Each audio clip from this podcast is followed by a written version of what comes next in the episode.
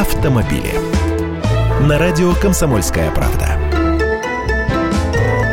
Здравствуйте. Вот где мы еще сильны в стремлении брать автокредиты. Во втором квартале этого года россияне купили в кредит почти 170 тысяч легковых автомобилей. Это соответствует 46% от общего объема рынка.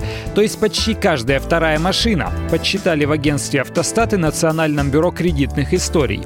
Таким образом, за год доля продаж автомобилей в кредит прибавила более 2% пунктов, а число автокредитов выросло на 25%, то есть на четверть в сравнении с данными прошлого года.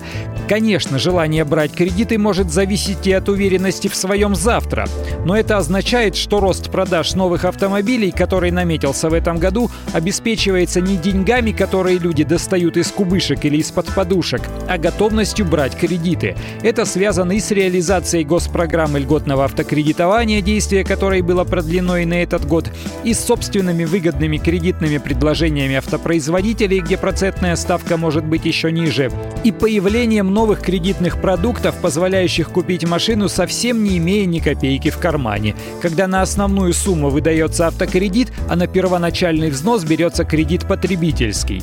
Что-то пугает меня эта тенденция, хотя и у самого кредитов выше крыши. Я Андрей Гречанников, ты эксперт «Комсомольской правды». С удовольствием общаюсь с вами в программе «Дави на газ» по будням в 8 утра по московскому времени.